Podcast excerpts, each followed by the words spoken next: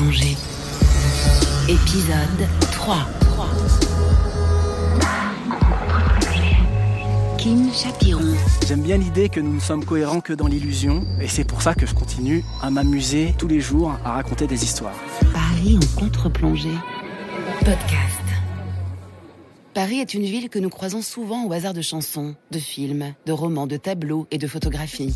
À la fois éternelle et moderne, élégante et vibrante, Paris reste un mystère. Ceux qui y habitent prennent-ils encore le temps de la regarder lorsqu'ils la traversent? Elle est pourtant le décor de leur film personnel. Pour interroger la place intime de la ville dans le scénario de nos vies, Bleu de Chanel a donné la parole à des réalisateurs de cinéma.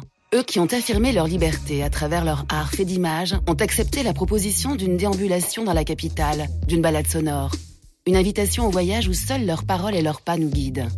Qu'allons-nous entendre et découvrir au fil des rues, des façades et de ces trajectoires? Bienvenue dans le Paris en contre-plongée de Kim Chapiron, réalisateur de cinéma. Moteur. Alors je suis Kim Chapiron, né le 4 juillet 1980 à Paris, et on va commencer notre petite promenade dans l'Est parisien. Actuellement on est porte de Montreuil, dans les puces de Montreuil, là où j'avais l'habitude de me faire quelques promenades récurrentes avec mon père, presque toutes les semaines. À chaque fois qu'on partait aux puces, on revenait euh, avec des trésors. Et euh, tous les soirs, en fait, euh, mon père nous racontait des romans. Et quand on partait aux puces, bah, c'était prétexte à trouver des nouveaux romans. Donc on a baigné quand même dans la littérature classique et aussi dans la littérature essai fantastique, qui, de- dont, mon père était friand.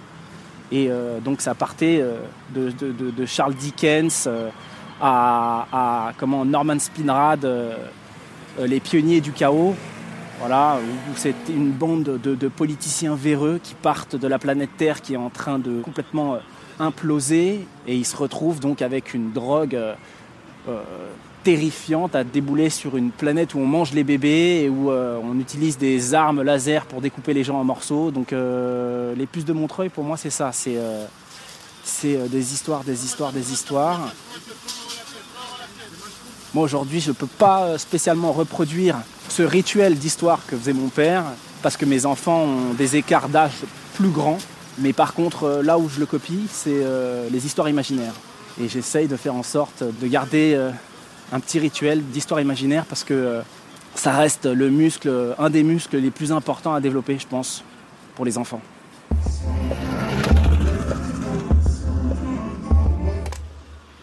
On est donc dans la rue Saint-Blaise, juste en bas des, tours Saint-Blaise, et on va se diriger vers un endroit euh, où j'ai euh, gambadé beaucoup pour le plaisir et pour les premiers tournages courtrage-mais, qui est la Petite Ceinture. Donc cette voie ferrée qui tourne autour de Paris. Donc là, c'est ici où j'ai grandi, c'est la rue Coura. Mon voisin du dessous, c'était quand même Chris Marker. Donc là, ma fenêtre, elle est juste là, là.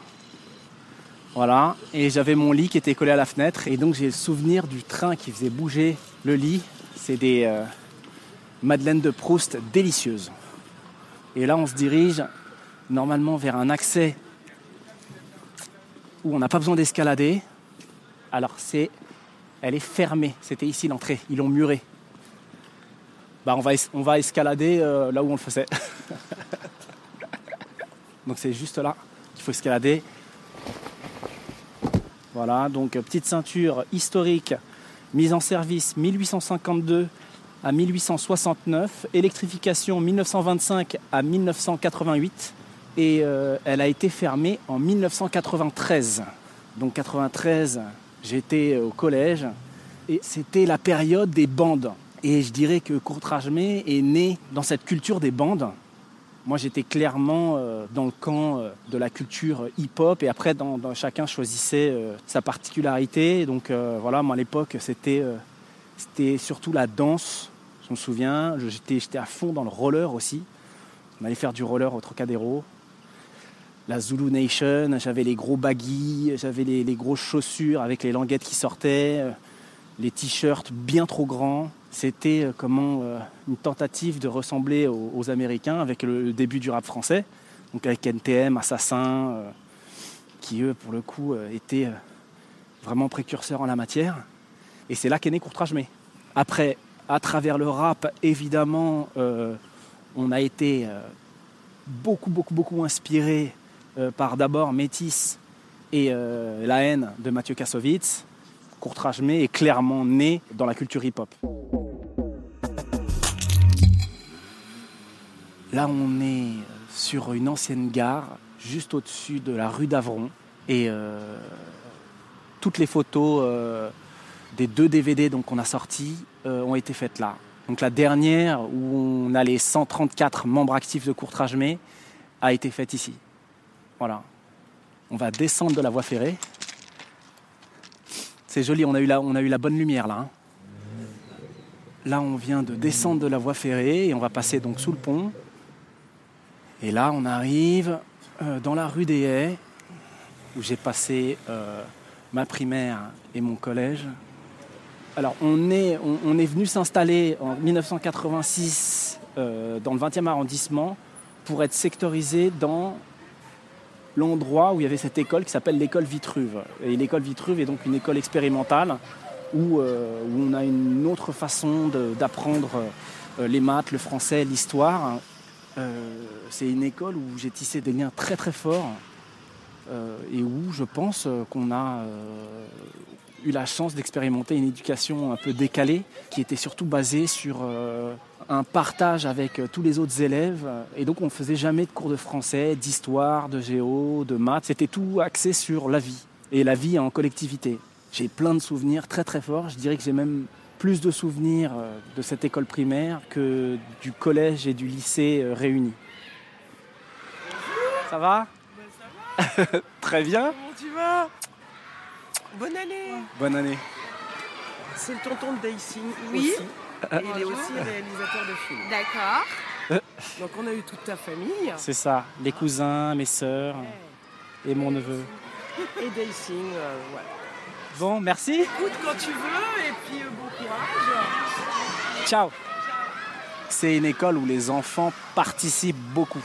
Et je suis très très content d'avoir vécu euh, cette école. Parce que c'est sûr que c'est pas euh, tous les enfants qui ont le droit, dès l'âge de 6 ans, à avoir l'impression que leur avis compte. Là, c'est mon petit neveu, Daisin. Ça va, mon petit chat? Mais t'as quoi? Ça, c'est un micro, ça. Bisous, mon petit chat. Euh, c'est une école donc, où j'ai rencontré euh, l'acteur de Chétan, Olivier Barthélémy, par exemple, qui était euh, une classe au-dessus de moi, où j'ai rencontré un autre réalisateur de l'équipe Courtrajmé qui s'appelle Toumani Sangaré. Et si on commence à parler des débuts de Courtrajmé, et notre premier film en fait, qu'on a réalisé avec Romain Gauras s'appelle Paradoxe perdu en 1994. Et ce qu'il faut savoir, c'est qu'à l'époque, donc, on était friand euh, euh, d'images euh, rares, étonnantes, subversives, interdites évidemment. Et son grand frère, qui les collectionnait, nous avait passé des cassettes VHS zoophiles. Donc dans Paradoxe perdu, il y a des scènes zoophiles. dans Paradoxe perdu, il y, a, une scène de sexe entre Romain et moi. Donc en fait, on voulait, on voulait euh, choquer à tout prix, on voulait secouer, on voulait. Euh, c'était notre crise d'ado de réal. C'est donc ça qui a ensuite engendré euh, pas mal de petites projections privées, donc au collège et au lycée. Et très vite, on a, eu un maximum de potes qui ont commencé à tourner avec nous. Je pense notamment à Toumani Sangari avec qui j'étais à Vitruve. Une des rencontres déterminantes pour, pour Courtrage a été la rencontre avec Vincent Cassel, qui euh, très très tôt euh, fait des apparitions euh, dans nos courts-métrages. Et je dirais c'est à partir de là que nos courts-métrages vont avoir une résonance en France. Et nos cassettes circulent pas mal. Et forcément, elles commencent à arriver dans les sphères des agitateurs musicaux du moment et très vite, en fait, on se lie euh, d'amitié avec, voilà, pour le coup, toujours euh, dans le quartier. Je me souviens de cette compilation euh, de l'époque qui s'appelait Section Est. Voilà, comme l'Est parisien. Et donc à l'intérieur, il y avait les X-Men, il y avait TTC. Et c'est comme ça en fait que j'ai rencontré l'équipe de TTC. À travers Tequila, j'ai rencontré Mouloud Achour, j'ai rencontré La Caution. Et on a commencé en fait à bosser pas mal avec les jeunes rappeurs de la fin des années 90.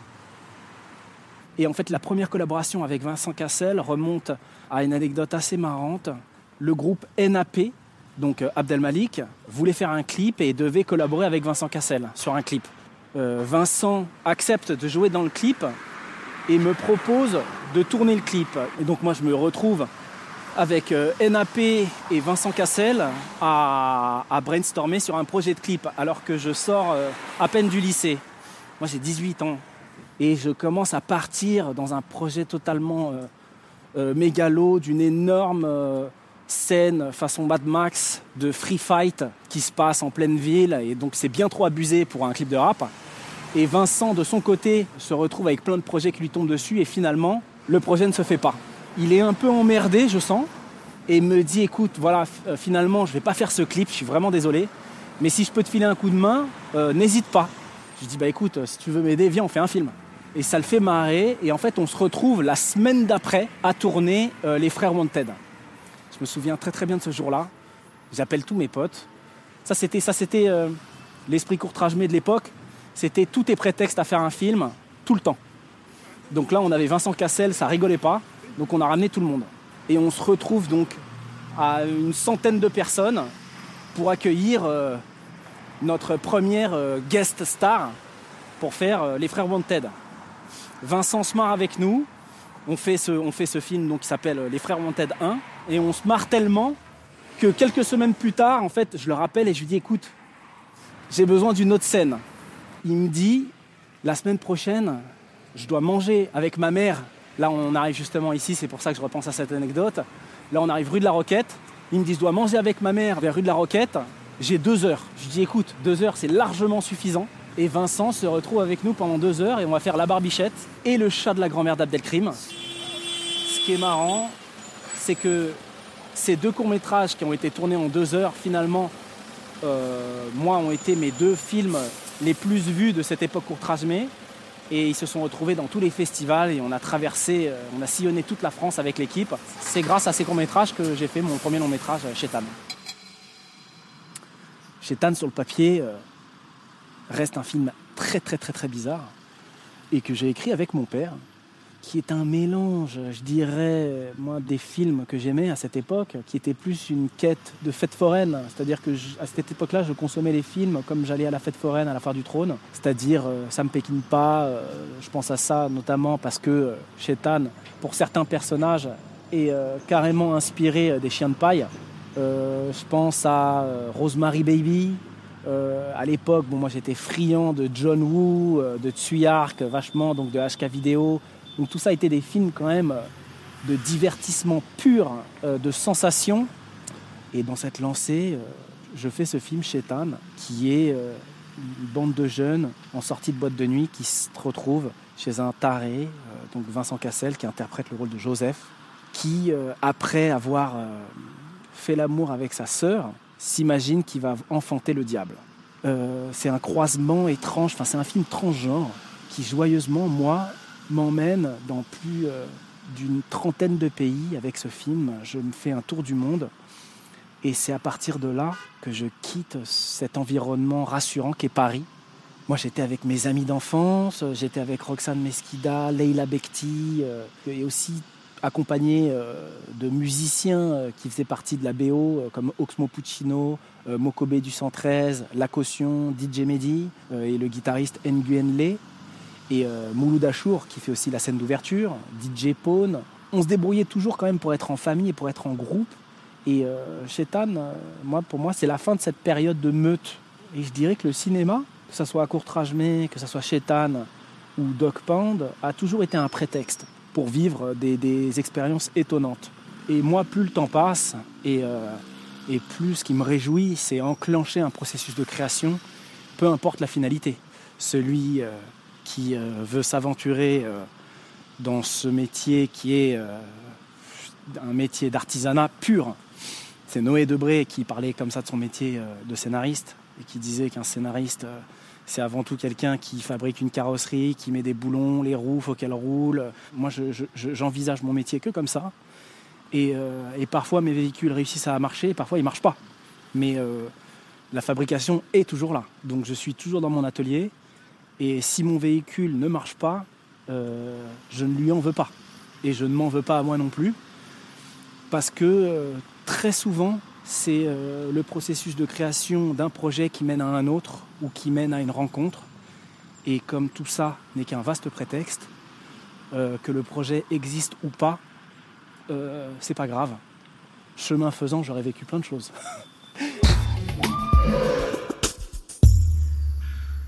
Et donc là, on est en train de marcher au Père-Lachaise, chemin de serre 7ème division. Et on va arriver bientôt devant la tombe de DJ Mehdi. Et DJ Mehdi euh, qui incarne pour moi euh, complètement euh, voilà, notre génération.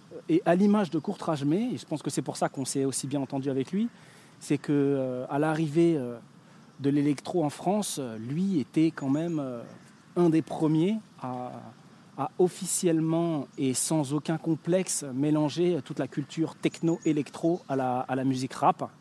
Et il fait partie des premiers à avoir assumé ce mélange qui aujourd'hui carrément est devenu euh, la musique populaire. Et donc voilà, s'il y avait euh, une couleur euh, qui représentait bien le drapeau courtrage mais musicalement, c'était bien DJ Mehdi. Moi, ça a été ma première expérience de perte d'un ami très cher. À l'époque, j'ai été confronté à une sorte de loi des séries de décès qui m'a euh, projeté moi dans un rapport euh, de questionnement et puis de recherche sur la mort. C'est pour ça aussi euh, que j'ai voulu venir au Père Lachaise là. j'ai commencé à, à, me promener un peu dans ce sujet, les expériences de mort imminente. Et j'ai développé tout un film qui se passait justement dans, à la base avec une famille de croque-morts qui très vite en fait euh, m'a servi juste de prétexte pour commencer l'écriture euh, de ce film. Ce que je trouvais intéressant, c'était que euh, d'après un historien anglais, je crois, la mort est la nouvelle transgression.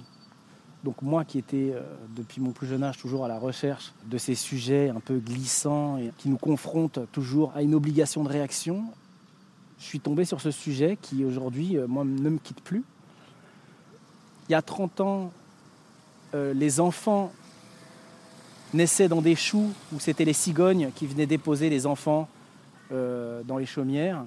Et par contre, le grand-père mourait euh, verdâtre, la gueule ouverte sur le canapé, et puis tout allait bien. En même pas 30 ans, c'est-à-dire ma génération, on a vécu l'inverse. C'est-à-dire qu'aujourd'hui, tout le monde sait comment on fait les enfants. La reproduction ou même la pornographie, tout ça sont des sujets qui sont euh, euh, totalement euh, libres, alors que la mort aujourd'hui est devenue complètement tabou. On n'a plus le droit d'en parler, on n'a plus le droit de vivre le deuil, on n'a plus le droit d'être triste, vu qu'on est dans une sorte de dictature du bonheur qui est omniprésente dans, les sociétés occidentales. Donc c'était le point de départ d'un film que je suis en train d'écrire en ce moment. Alors là, on est donc devant ma tombe préférée, Victor Noir. Donc Victor Noir, c'est un journaliste français tué le 10 janvier 1870. Donc je ne sais pas pourquoi il a été tué et je ne sais pas non plus qui est cet homme, mais je sais juste que c'est ma tombe préférée parce que depuis tout petit, avec ma sœur, ça nous faisait beaucoup rigoler. Parce que donc là, il est allongé et il est en bronze et il y a juste euh, quelques parties de son corps qui sont polies par euh, le passage euh, des centaines de milliers de, touristes qui sont le bout de ses chaussures, son sexe et euh, son visage. Et donc la légende dit que si on touche son sexe, on va avoir des enfants. donc j'en ai déjà trois, et je vais toucher son sexe pour en avoir encore plein. Et là, on est juste devant la tombe de Molière. Je me suis jamais dit, euh, je vais me lire un petit Molière ou je vais aller me mater une pièce de théâtre de Molière. Ça, ça n'a pas été dans mon éducation mais euh, la culture classique euh, en littérature ou en cinéma est venue sur le tard, justement après Chétan, je dirais. Chétan, pour moi, est la fin de cette boulimie d'images euh, en, tant que fabricant d'images, où on se retrouvait presque tous les week-ends à faire des films. C'est un moment où je me suis posé, et comme, j'ai beaucoup voyagé, je ne pouvais plus faire de films. Et j'ai commencé à beaucoup en regarder, en fait.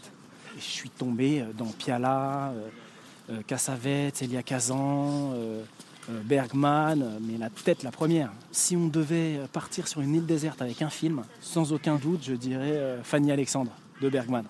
Parce que Fanny Alexandre, en narration, en structure, en modernité, en dialogue, en intelligence, c'est très compliqué en fait de ne pas être sensible. Et moi, ça m'a tellement marqué que j'ai fait des arrêts sur image pour recopier les dialogues, pour mieux les comprendre, pour mieux les lire, et puis pour mieux les copier. Donc c'est des réflexions sur la comédie, sur le métier de la mise en scène, sur le métier de jouer les émotions. je trouve que Bergman réussit toujours à, à mettre des mots très forts sur notre métier. Je vais lire cet extrait qui est très joli, qui est en fait cette femme qui s'adresse au fantôme de son fils qu'elle vient de perdre. La vie n'est qu'un enchaînement de rôles. Certains sont amusants, d'autres moins. J'ai joué la maman, Juliette, Marguerite, et puis soudain la veuve et la grand-mère. J'ai eu beaucoup de chagrin quand tu es mort. C'était un rôle étrange où les émotions étaient viscérales. Et bien que je puisse les maîtriser, elles ont cassé la réalité. Depuis, la réalité est restée brisée. Et curieusement, je sens que c'est préférable ainsi. Alors je n'essaie pas de recoller les morceaux. Si plus rien n'a de sens, ça m'est égal. Et je voudrais bien citer une autre phrase, je ne sais plus d'où elle sort, mais que j'aime beaucoup, qui est une phrase qui résonne beaucoup euh, pour nous autres raconteurs d'histoire. Depuis longtemps et pour longtemps, sans doute encore, le réel nous sépare, il nous oppose même, et l'imaginaire nous unit. Nous ne sommes cohérents que dans l'illusion. J'aime bien l'idée que nous ne sommes cohérents que dans l'illusion, et, euh, c'est pour ça que je continue à m'amuser tous les jours à raconter des histoires.